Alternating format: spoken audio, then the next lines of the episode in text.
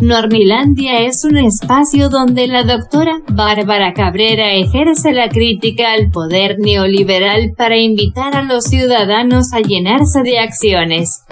Los invito a escucharla y a seguirla. Entre letras, con su café y a un tweet de distancia la encuentran como arroba guion bajo Bárbara Cabrera. La escuchamos doctora en acción. Del lado correcto de la historia. Para saber a dónde vamos, hay que saber de dónde venimos, recordar la historia. Andrés Manuel López Obrador. Conocer la historia, desmenuzarla y comprenderla es una situación de primera necesidad ante el proceso de cuarta transformación en que actualmente nos encontramos en México, donde vivimos tiempos interesantes e inéditos. Y es tan trascendente saber acerca de la historia de nuestra historia para no estar condenados a repetirla. Tal es el caso de las más de tres décadas de neoliberalismo en el país, sistema corrupto y obsoleto que tantos estragos nos causó. Hoy estamos enderezando, en la medida de lo posible, la debacle ocasionada por sus personeros y aplaudidores. Sin duda, esta es una época de definiciones, donde quienes optamos por un cambio de régimen nos hemos situado del lado correcto de la historia. Y para consolidar el proyecto de nación por el que tantos años hemos pugnado junto a un líder e incansable luchador social de origen tabasqueño llamado Andrés Manuel López Obrador, quien actualmente es presidente de México, es preciso tener las convicciones bien puestas y las acciones dispuestas.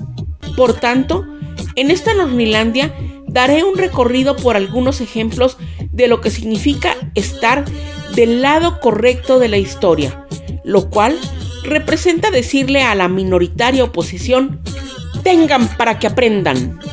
Después de cinco intensos días de discusión en la Cámara de Diputados, donde la minoritaria oposición moralmente derrotada aplicando la desgastada técnica del filibusterismo? Entiéndase por tal aquella táctica empleada en las asambleas políticas u otros cuerpos deliberantes para retardar o impedir los acuerdos aprovechando cualquier oportunidad que ofrezca el procedimiento necesario para ello. Se aprobó el presupuesto de egresos de la Federación para el ejercicio fiscal 2022, llamado el presupuesto del bienestar, viralizado así en las benditas redes sociales. Y es conocido de esta manera debido a que está orientado a fortalecer los proyectos estratégicos como el tren Maya, la nueva refinería en Dos Bocas, el nuevo aeropuerto Felipe Ángeles, entre otros. Además de fortalecer los programas sociales, tales como el de jóvenes construyendo el futuro, la pensión a adultos mayores, así como las becas educativas para jóvenes de familias de escasos recursos y varios más. Es decir, lo aprobado está dirigido al pueblo, porque como bien lo apunta el presidente Andrés Manuel, la paz es fruto de la justicia. En cuanto a la reforma eléctrica presentada por el presidente López Obrador, cuyo objetivo es recuperar la dignidad y nuestra soberanía energética, los curuleros de la oposición moralmente derrotada, en su cerrazón y ceguera legislativa, anticiparon su voto en contra. Al respecto, el presidente manifestó que el problema no es con él, sino con la gente, porque la reforma no es para él, es para el pueblo. Votar contra ella es votar en contra de la gente. Contundente respuesta, la cual suscribimos millones de mexicanos. No se pierda de vista que hay cuatro tipos de personas defensoras de la fallida reforma energética de Enrique Peña Nieto. Reforma que se va a resarcir con la reforma eléctrica del presidente Andrés Manuel, suscrita por millones y millones de mexicanos.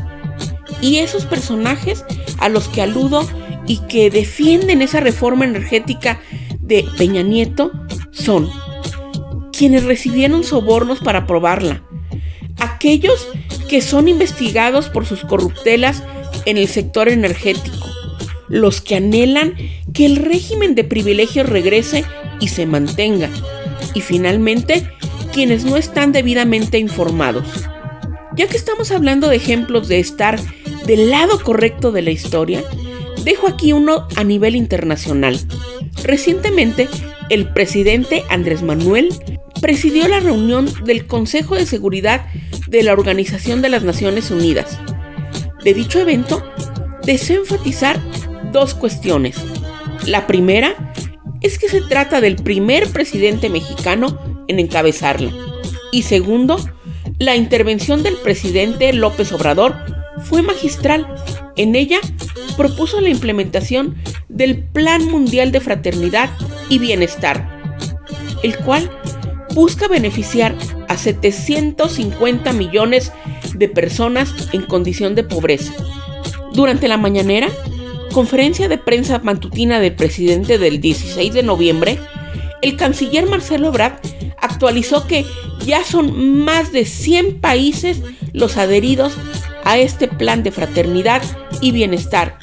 Muy pronto se presentarán ante la Asamblea General de la ONU los detalles de su implementación.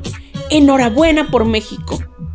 Los anteriores ejemplos son solo una muestra representativa de las acciones más recientes que nos llevan a decir con orgullo, sí, vamos bien y estamos en el lado correcto de la historia. Sigamos en la senda de la cuarta transformación de la vida pública de México liderada por el presidente López Obrador, porque juntos hicimos, estamos y seguiremos haciendo historia. Es todo por hoy. Hasta la próxima, Nornilandia. Los invito a intercambiar puntos de vista acerca de estos temas. La encuentran entre letras, con su café y a un tweet de distancia como arroba guion bajo Bárbara Cabrera.